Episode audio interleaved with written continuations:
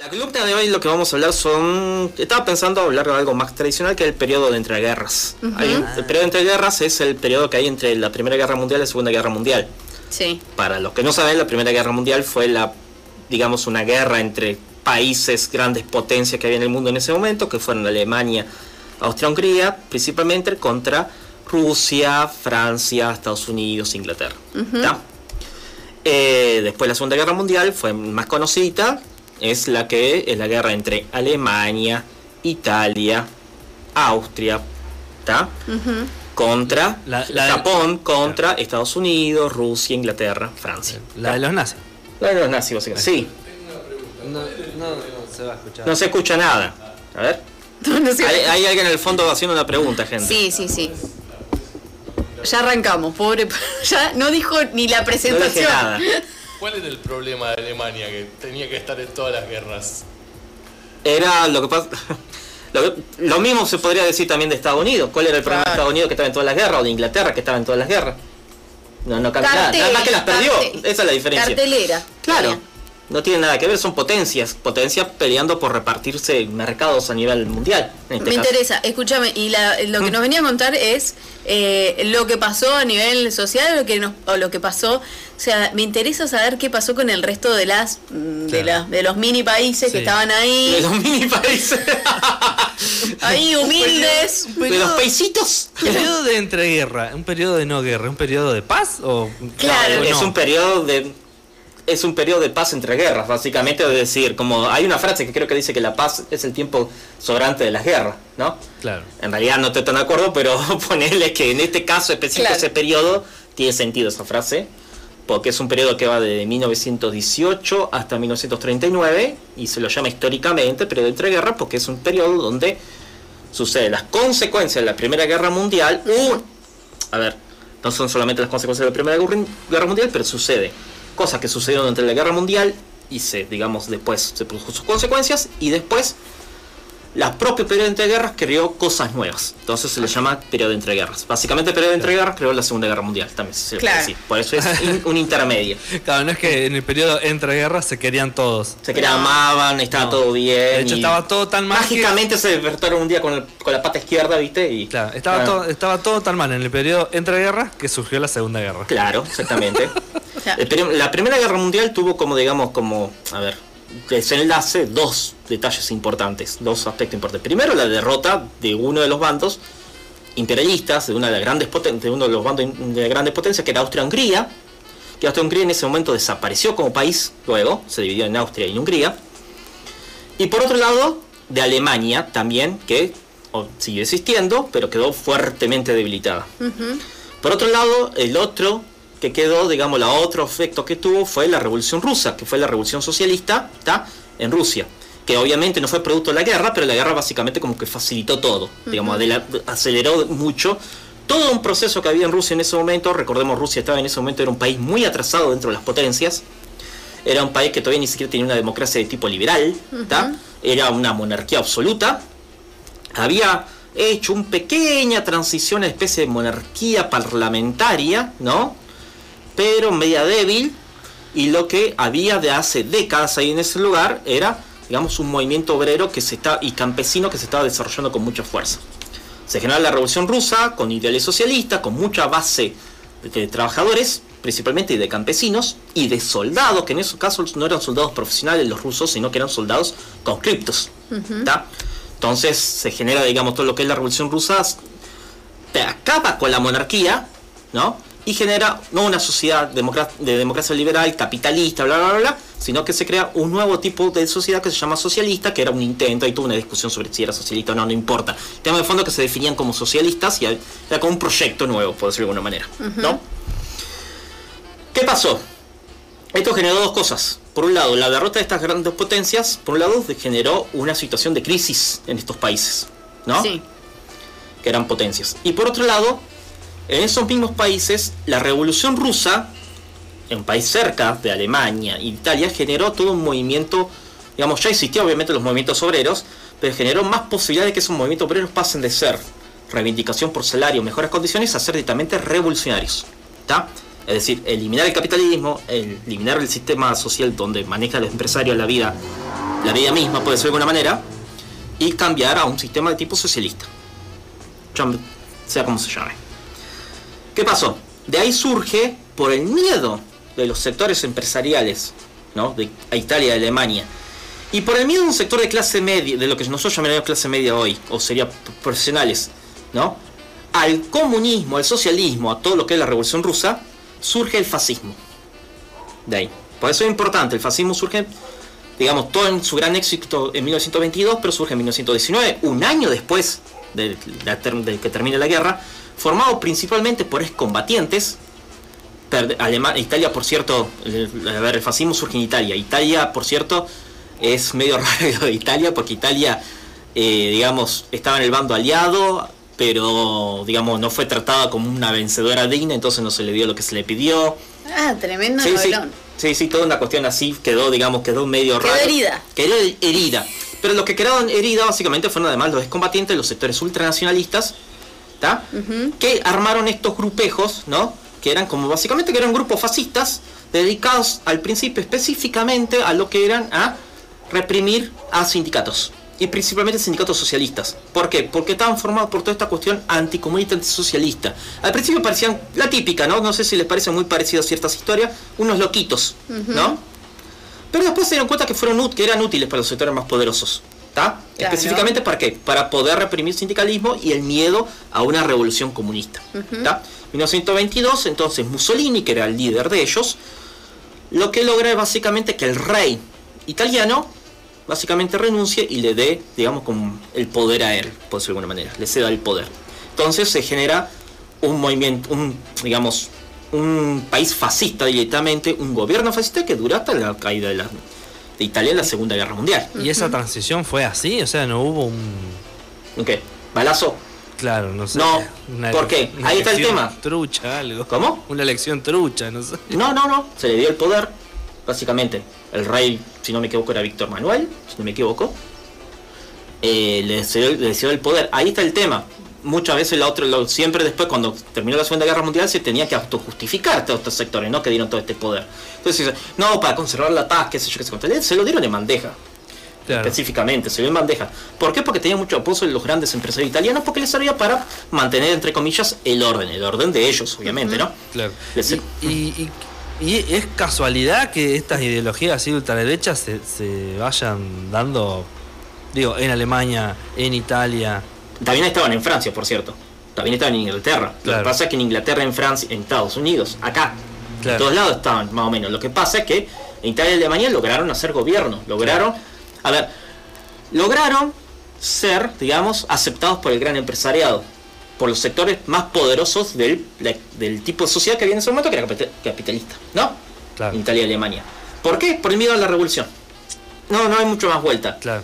En Inglaterra, el miedo a la revolución existía tanto porque todo lo que era, todo lo que era la- la- el movimiento obrero estaba más que nada por un canalizado por un partido más moderado que el Partido Laborista. ¿tá? En Francia existió una especie de cuestión previa nacionalista, que son, ahora no me sale el nombre, pero básicamente se basa en un teórico que se llama Maurras. Es básicamente una, así, una cuestión ultranacionalista, media fascista también, pero eh, tampoco pegó demasiado, digamos, ¿no? Porque también se canalizó mediante formas más moderadas. Un socialismo incluso no revolucionario, ¿se entiende? En cambio, en Italia y Alemania había movimientos revolucionarios, a ver, movimientos obreros y revolucionarios muy fuertes. Alemania se considera, a ver, durante la Revolución Rusa, Lenin, los líderes, digamos, de la Revolución Rusa, consideran que después de Rusia era Alemania. ¿Se entiende? Así. ¿Por qué? Porque Alemania era el país más avanzado, no, de- no- a ver, no solamente industrialmente, sino con el movimiento socialista y sindical más poderoso de Europa.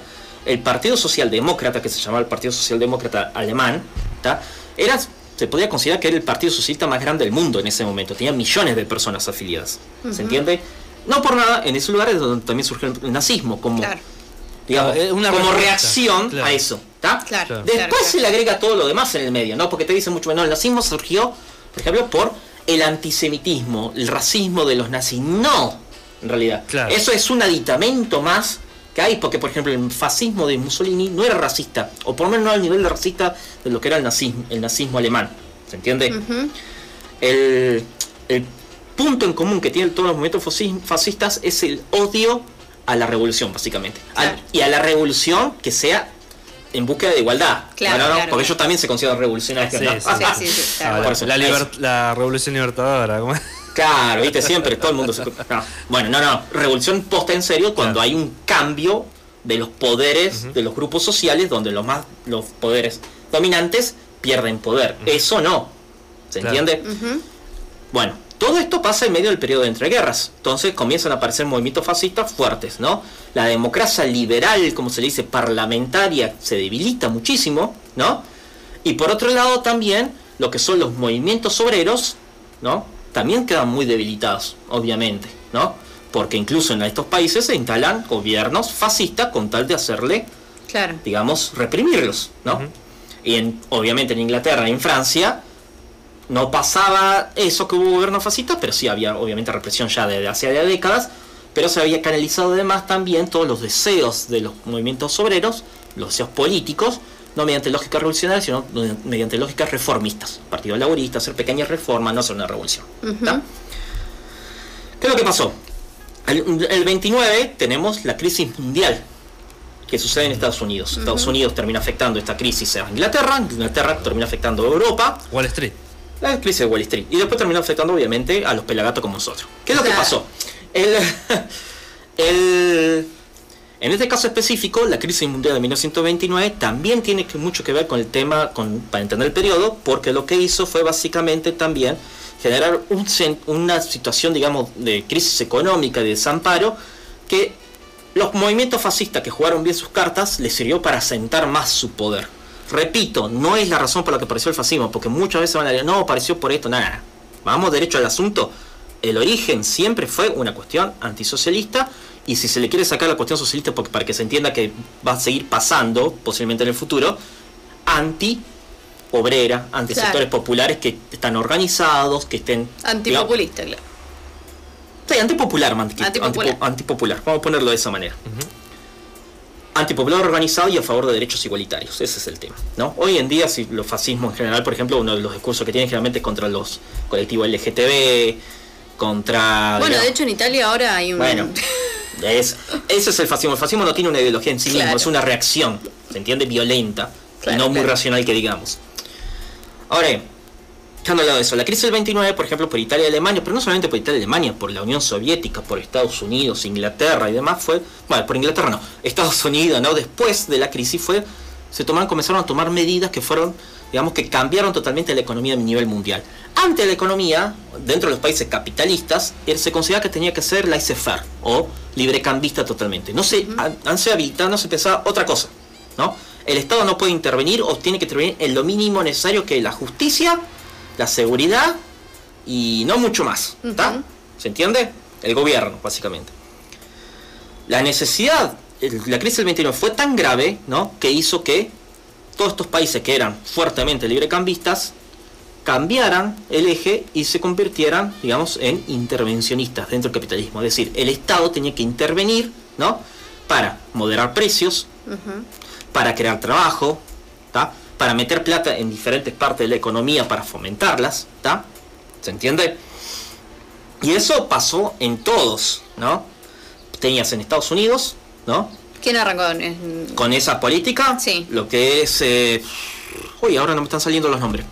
Eh, eh, bueno, el New Deal, Roosevelt, ahí está. Ah. Roosevelt, presidente Roosevelt, demócrata, Ujú. en Inglaterra había estaba el laborismo, pero no sé si lo hicieron tan con tanta fuerza. Pero en Italia y Alemania, por ejemplo, Italia Mussolini practicó el intervencionismo estatal también, igual que Roosevelt. No puede decir que era fascista Roosevelt. Claro. Igual que Hitler, que sí era fascista, pero no puede decir que era fascista Roosevelt. Igual que obviamente en ese momento en la Unión Soviética está Stalin, ¿no? Que ya de por sí su plan era, no por una cuestión de la crisis, sino en general, era el intervencionismo estatal. Ujú. ¿Se entiende? Claro. no, obviamente no era fascista ni era un capitalista, era directamente un comunista. ¿Se Claro. entiende? Hay una línea en común en todo que es la intervención estatal se considera como algo válido en ese momento. Y de hecho fue en buena parte lo que sirvió para que varios países no cayeran. Italia y Alemania específicamente también pudieron sobrellevar la crisis de esa manera. ¿tá? El problemita que tenían el fascismo. ¿no? Claro. Todas estas cuestiones, ¿no? Que se combinaron, todos estos fascismos que se fueron creando, se originaron, principio, por esta cuestión anti-obrera, ¿no? Anti-revolucionaria. Pero tenían, generalmente, eran, ahí está la consecuencia de la Primera Guerra- Mundial, quedado con el rencor de lo que es la Primera Guerra Mundial, estos movimientos, ¿no? Entonces, y también, como estaban apoyados por empresarios, también había una cuestión principal, que era las ganancias, Claro. ¿no? Entonces vuelve a entrar otra vez las lógicas de la Primera Guerra Mundial, de esto de comenzar a conquistar países, ¿no? O ganar guerras para obtener mercados donde estas potencias industriales puedan vender sus sobrantes de bienes, ¿no? ¿Se entiende? Sí, sí. 1939 está ya. Alemania invade Polonia y bueno, se lleva toda la guerra encima. ¿Está? Sucede toda la guerra, se mete Alemania, bla, bla, bla, bla. Pero en el medio hubo todo este periodo donde hubo crisis y donde hubo principalmente antisocialismo, anticomunismo, pero principalmente antiobrerismo, por decirlo de Claro. alguna manera. Ujú. ¿Se entiende? Podría ser, podemos cambiarlo por anticomunismo, antisocialismo, lo podemos cambiar por otra ideología que sea revolucionaria, pero que sea obrera, a favor de los obreros, y que sea igualitaria, también. No, no, no. Es, ahí está el tema del fascismo. Ujú. ¿Se entendió algo? Se entendió. Muy rápido, porque a veces, viste, Se- gente, todo ok. todo ok, genial. ¿Alguna consulta al don de atrás? Una pequeña observación, eh, Rusia también colaboró con, Va a ser. con Alemania en ingresar. El pacto Molotov-Ribbentrop. Claro, pero son, a ver, de la misma manera que, a ver, esos son cuestiones anecdóticas. Porque el tema, no, sí, son cuestiones anecdóticas porque está el tema de que esas son cuestiones de relaciones de poder en el medio. Juegos, por ejemplo, en el momento que estaba, que estaba Stalin, ¿no? Si no me equivoco, el pacto Molotov-Ribbentrop fue en 1938-1939 o viene al inicio de la guerra. ¿Cuál era la idea? La idea era Alemania y la Unión Soviética no se atacan en la Segunda Guerra Mundial, ¿no? ¿Está? Para la, de la lógica de Stalin, que era el líder de la Unión Soviética en ese momento, ¿cuál era? Era, bueno, esto no da tiempo para rearmarnos, ¿no? Para ir armando porque sabía, cualquiera con dos dedos de frente sabía que, que obviamente el nazismo, ¿no? El fascismo también, el- a ver, su esencia es el anticomunismo. Entonces, Claro, o sea. no iba a pasar jamás una alianza más allá de una cuestión momentánea. Claro, ¿Se entiende? A ver, es también por esa cuestión de alianza, Inglaterra también tenía sectores del Partido Conservador que apoyaban a Hitler. Lo que pasa, bueno, es importante el pacto Molotov-Ribbentrop porque en ese momento, ¿no? Pero hubo un montón de otros pactos que alguna vez algunas personas se olvidan por una cuestión ideológica que es que, por ejemplo, Alemania, antes de que comenzara la Segunda Guerra Mundial, ¿no? Ya antes había intervenido en Checoslovaquia y se la dejó, ¿no? Ah. Inglaterra y Francia la dejaron pensando, bueno, de esta manera lo calmamos, Claro. ponele. Esa era la razón, supuestamente, ¿no? Claro, que De- sí. Básicamente permitió que invada un país sin ningún tipo de problema. Italia había invadido Etiopía también, sin ningún tipo de problema, y habilitado. Entonces son cuestiones, digamos, momentáneas en ese sentido. Todo se cierra, básicamente, todos, digamos, toda esta cuestión de, esta combinación de fascismo por un lado, ¿no? Dentro de cada uno de los países, para evitar las revoluciones. Y imperialismo, por otro lado, donde los que primero se atacan en la Segunda Guerra Mundial son obviamente los fascismos, ¿no? Italia, Alemania, para tratar de obtener nuevos mercados y nuevas ganancias y que obviamente Inglaterra y Estados Unidos y Francia no lo iban a permitir porque eran sus, digamos, era su, eso eran los más poderosos en ese momento. Todo eso confluye ahí en la Segunda Guerra Mundial. En el medio está el caso raro de la Unión Soviética, por decirlo de alguna manera, ¿no? Que trataba de sobrevivir sola ahí atrás, ¿no? Claro. Y que, por ejemplo, la Unión Soviética, como para que se entienda, porque es un caso aparte en sí mismo, importante para después, ¿no? Para, para explicarlo después. Pero para que se entienda, por ejemplo, la crisis del 29 no afectó a la Unión Soviética. ¿Por qué? Porque no, y porque no tiene un sistema capitalista. Ah, claro. A ver, la crisis de la bolsa se originó por especulación, Claro. ¿no? Por una especulación financiera. El sistema era totalmente diferente. Entonces, las crisis que tuvo no fueron de ese tipo, no iban por ese lado. Y en ese momento estaba más una cuestión de industrialización de la Unión Soviética, de creación de un país rural a un pasar a un país fuertemente industrial. Se convirtió en, en pocas décadas, se convirtió básicamente en la segunda potencia del mundo. Eh, con todos unos costos humanos, bla, bla, bla, que hicieron eso todas las potencias industriales, por cierto, yo diría. Pero bueno, no importa. Ah, ¿Había en, en ese momento de, de in- interguerra eh, otros países eh, socialistas? No, ¿O todo eso fue más tirando a la Guerra Fría? No, eso fue más tirando la Guerra Fría. Y hay otras razones también ahí. Se puede explicar también por qué varios países se volvieron socialistas. de la Guerra Fría, pero se puede explicar después.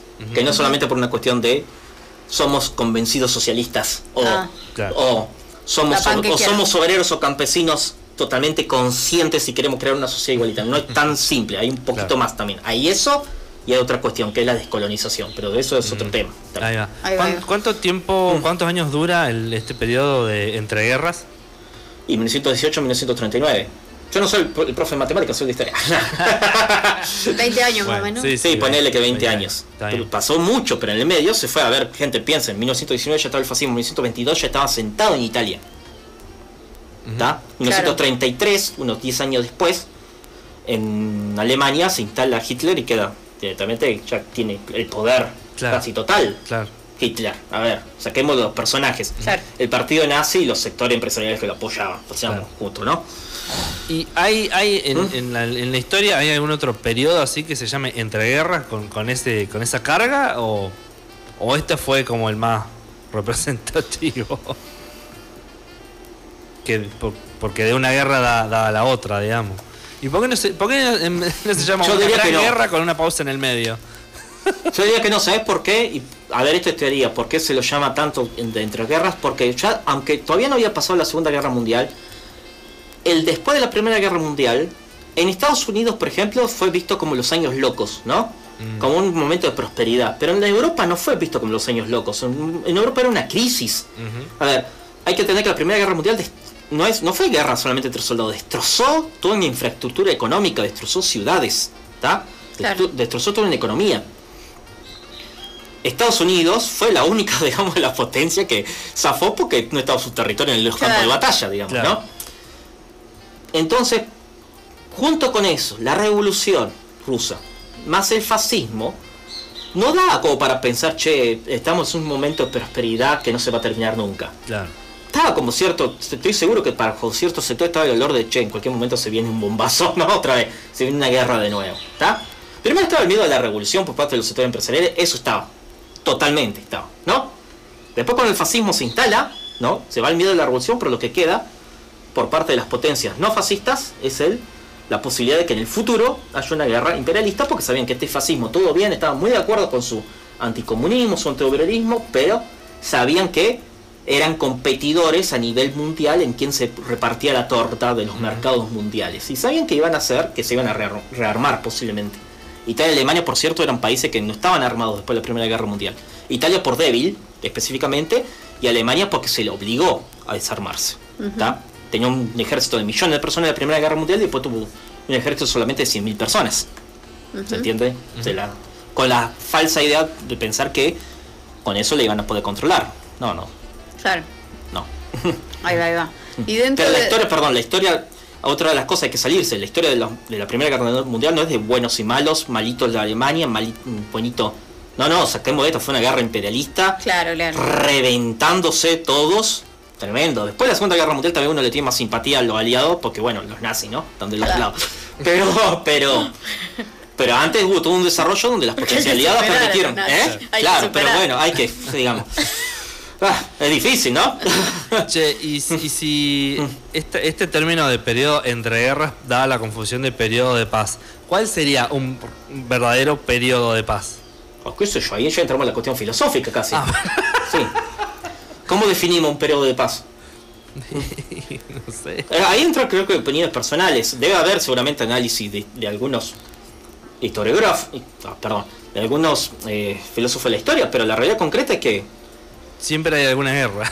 sí, siempre hay alguna guerra. Ahora, Siempre mismo estamos, claro. ahora- a ver, el tema de fondo es que yo me parece que también hay una visión pesimista de la vida también ahí. También. Siempre hay una guerra, pero en todo, el- todo el mundo, la mayoría del mundo hay guerra. No, Claro. El, ¿Se el- entiende? el problema de la guerra mundial era como que abarcaba. La mucho. Primera Guerra Mundial no nos abarcó tampoco nosotros, pero No, sí no, abarcaba pero- las grandes potencias El pero no- y el daño que hizo. Pero nos pegaba de, de- de coletazo. Claro, porque toda guerra tiene una, más en una economía globalizada, toda guerra Claro. tiene un efecto. Después. Pero digo, fue, fuera de esos periodos así de grandes guerras, eh, siempre, siempre hay, hay un par de países que están en, en guerra por allá, otros que están por allá. Sí, últimamente generalmente Estados Unidos siempre está metido en alguna.